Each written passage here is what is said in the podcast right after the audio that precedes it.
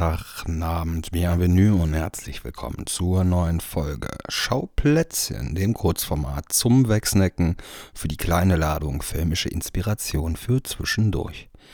Heute in der Variante Schauplätzchen Classics, wo ich mich ab jetzt immer mal wieder einem Klassiker der Filmgeschichte widmen möchte. Mein Name ist Nikolas Pusse und in dieser Episode geht es um einen meiner absoluten Lieblingsfilme, wenn nicht mein Lieblingsfilm. Magnolia aus dem Jahr 1999 von Paul Thomas Anderson, auch bekannt unter der Kurzform PTA. Den sollte man nicht unbedingt verwechseln mit Paul W.S. Anderson. Der Mann von Mila Jovovich ist nämlich in weniger anspruchsvollen und mehr trashigeren Gefilden unterwegs, unter anderem mit seiner Resident Evil-Reihe. Aber zu sagen, dass Magnolia ein anspruchsvoller Kunstfilm ist, wäre auch nicht treffend und ein bisschen vermessen. Nicht nur der legendärste Saarländer unserer Zeit, Echsenliebhaber Schmidti, lobpreiste den Film zuletzt, auch Olli Schulz meinte kürzlich im Podcast von Steven Gätjen, das sei ein Streifen, der ein Mainstream-Publikum für den Arthouse-Film begeistern konnte. Besser kann ich's nicht ausdrücken. Das gelang nicht zuletzt auch durch den Kniff, den zu der Zeit eher in eindimensionalen Gefilden beheimateten Tom Cruise in einer vielschichtigen Rolle zu besetzen und ihn zugleich in ein Ensemble einzugliedern, in dem es keine echten HauptdarstellerInnen gibt. Aber der Reihe nach. Nach dem passablen Einstand Last Exit Reno 1996, einem Drama im Glücksspielmilieu, folgte ein Jahr später ein erstes dickes Ausrufezeichen in der Vita des autodidaktischen Autorenfilmers Anderson, Boogie Nights. Der Film basiert lose auf dem Leben von Pornodarsteller John Holmes. Er verhalf dem vorher eher für seichte Pseudo-Rap-Popmusik und oberkörperfreie Musikvideos bekannten Marky Mark Wahlberg in seiner Rolle als Dirk Diggler dazu, das Marky auch in der öffentlichen Wahrnehmung allmählich ablegen zu können. Mit dem Schwung eines euphorischen Feedbacks von der Filmkritik und der Liebe und des Vertrauens eines begeisterten Publikums im Gepäck gewährte die Produktionsfirma New Line dem Regisseur die volle künstlerische Freiheit für sein Folgeprojekt. Die Grundidee von einem intimen und minimalistischen Drama entwickelte sich im Schreibprozess dann aber zu einem Werk, dessen Ausmaße immer ausladender und gigantischer wurden. Wie es genau dazu kam, hört ihr später noch hier.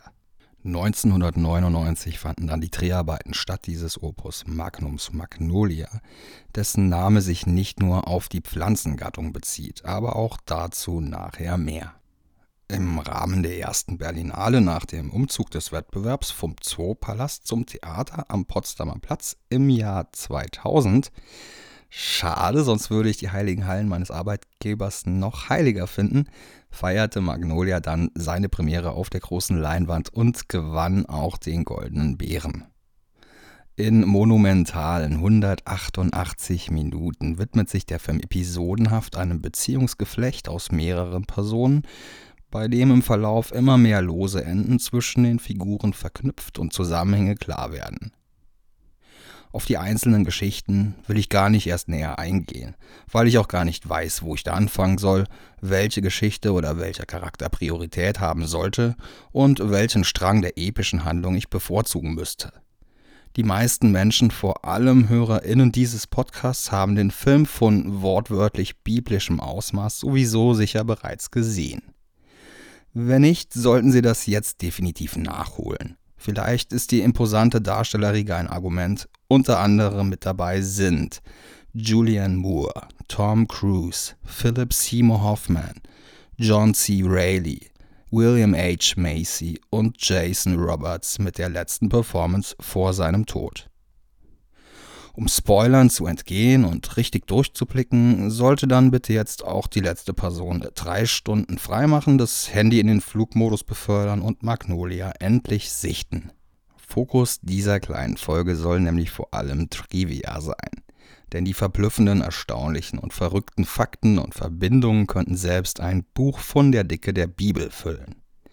Also, letzte Warnung an die wenigen Glücklichen, die dieses Meisterwerk noch jungfräulich erleben können. Podcast pausieren, Film anschauen. Ich beneide euch sehr um dieses Erlebnis, bin mir ziemlich sicher, dass der Film seine Zeitlosigkeit bewahrt hat und mehr als das bei der Rolle von Tom Cruise fast visionäres Gespür beweisen konnte. Aber seht selbst, ich wünsche euch viel Spaß und rate zu einer gut gefüllten Kleenex-Box und einer anständigen Portion Sitzfleisch. Zur Trivia. Einen erheblichen Teil des Drehbuchs schrieb Anderson bei einem Besuch seines Darstellers William H. Macy in einer Hütte in Vermont. Er konnte sich vor allem deshalb so gut auf den Schreibprozess fokussieren, weil er sich nicht traute rauszugehen, nachdem er dort am Anfang seines Aufenthalts eine Schlange gesehen hatte. An fast jedem Handlungsort kann man entweder ein Foto oder ein Gemälde einer Magnolie entdecken. Musikerin Fiona Apple, deren musikalischer Stil dem von Amy Mann wirklich nicht unähnlich ist, hat viele der Gemälde gestaltet, die zu sehen sind. Die Musik von Amy Mann war nicht nur ein Quell der Inspiration für das Drehbuch. Anderson baute sogar ein Songtext-Zitat ins Skript ein. Ihr Magnolia-Soundtrack entwickelte sich zu einem der ikonischsten der Filmhistorie, nicht zuletzt auch wegen der Kernsequenz des Films einer Montage, in der die Charaktere in ihren jeweiligen Situationen den Song Wise Up mitsingen und spätestens da klar wird, wie verzahnt die einzelnen Schicksale miteinander sind. Dabei beziehen sich die jeweils mitgesungenen Parts auch immer genau auf die jeweiligen Geschichte der gerade Mitsingenden. Übrigens kannte ich als Teenage Nico erst den Soundtrack, dessen CD ich in der Sammlung meiner großen Schwester entdeckte. Dieser weckte dann erst das Interesse für den Film, das ausgeliehene Album könnte ich ihr nach jetzt fast 20 Jahren vielleicht auch mal wieder zurückgeben. Um Tom Cruise für seine Rolle zu engagieren, besuchte PTA diesen am Drehort von Stanley Kubricks Eyes Wide Shut. Es ist nicht unwahrscheinlich, dass er dort auf einen für seine Verhältnisse labilen Cruise traf.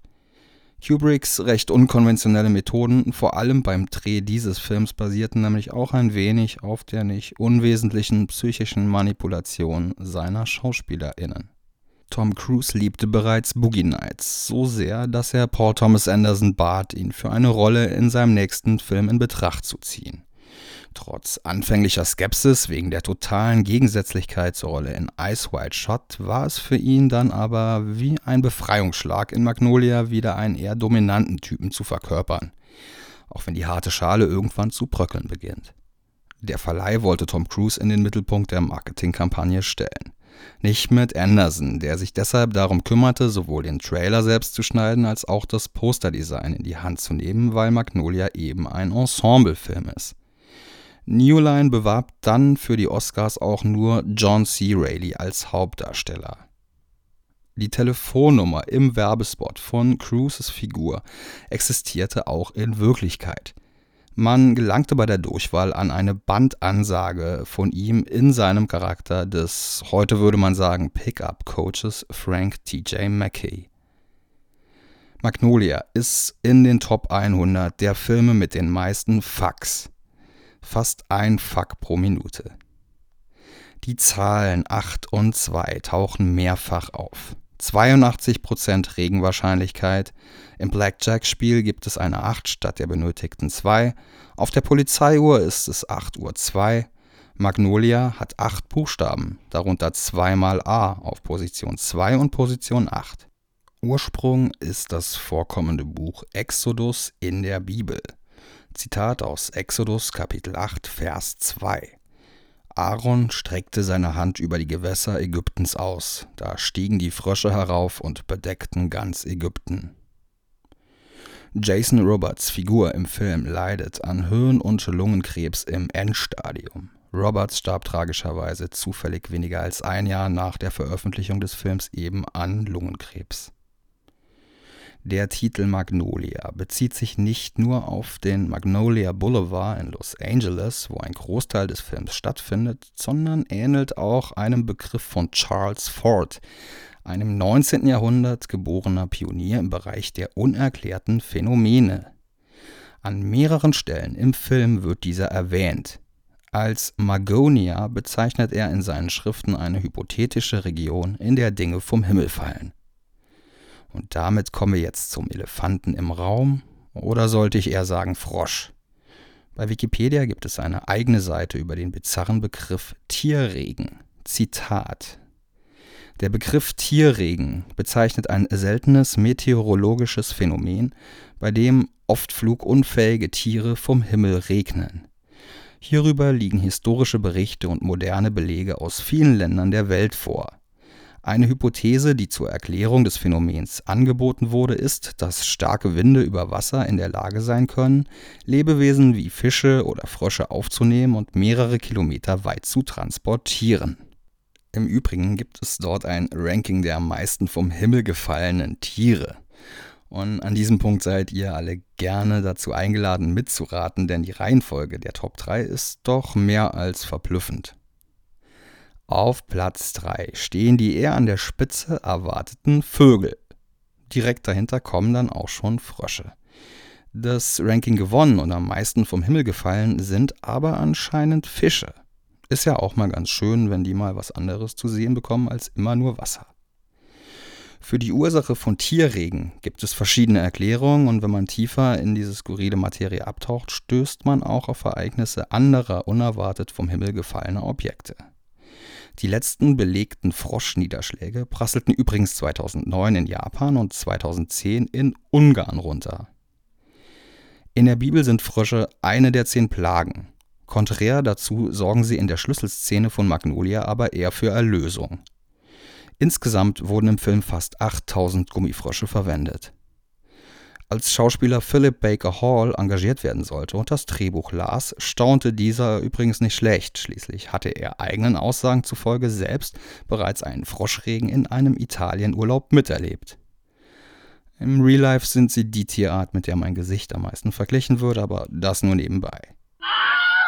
Wer jetzt auf meine Empfehlung hin Magnolia gesehen hat und angefixt wurde von Paul Thomas Anderson, euch seien auch seine folgenden Filme sehr ans Herz gelegt.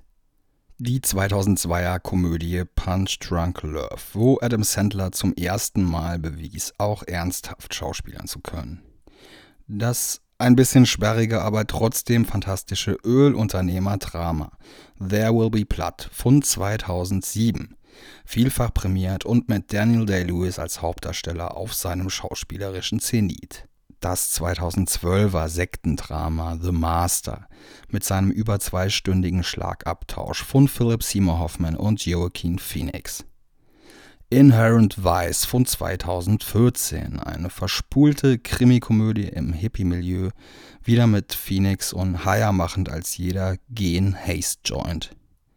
Und zuletzt der wahrscheinlich forderndste Paul Thomas Anderson-Film Phantom Thread über einen Londoner Modeschöpfer in den 1950er Jahren von 2017, mit dem Daniel Day-Lewis mutmaßlich seine Karriere beendete. Aber bei dem kann man nie wissen. Vielleicht ist es auch nur wieder Teil eines seiner Method Acting Pläne, um sich in zehn Jahren die Rolle eines Schauspielers einzuverleiben, der vor Jahren in den Ruhestand ging. Zwischendurch gab es auch immer wieder Kurzfilme und Musikvideos und eine stetige Kollaboration mit der Band Heim. Besonders hervorheben möchte ich da die für Gänsehaut sorgende Studio-Performance Valentine. Wir sind fast am Ende. Vielen lieben Dank fürs Einschalten. Bitte helft mir gerne, sichtbarer zu werden, indem ihr den Podcast abonniert oder ihm folgt, mir bei Apple eine Rezension da lasst, mich gerne bei Instagram markiert oder ihr euren filmaffinen FreundInnen davon erzählt. Bei Schauplatz Podcast könnt ihr gerne Feedback dalassen, an Gewinnspielen teilnehmen und den Biolink nutzen, wenn ihr mir einen schmalen Support-Taler zukommen lassen wollt. Über jeden einzelnen würde ich mich sehr freuen. Stand jetzt kannst du die erste Person sein, die mich so unterstützt. Noch zwei Verbraucherhinweise. Das neue Deadline-Heft ist wieder pickepacke voll mit erlesenem Premium-Film-Content, erstellt von Top-Leuten. Und wenn ihr zwischendurch auch mal ein Buch oder ein Comic in die Hand nehmen wollt, lege ich euch sehr den Laden Wayne und Isley ans Herz in der Pestalozzi-Straße in Berlin oder auch online www.wayne-isley.de. Das sind ganz tolle Freunde von mir mit Herzblut und Expertise da wird auch garantiert niemand ausgebeutet wie bei dem Big Player auf dem Markt. Wie dort müsst ihr aber auch kein Porto zahlen. Habt noch einen tollen Tag, einen schönen Abend, eine gute Nacht oder eine angenehme Fahrt und bis zur nächsten Langfolge Absurde Anekdoten 2 mit dem Fokus auf verrückten Promi-Begegnungen. Ciao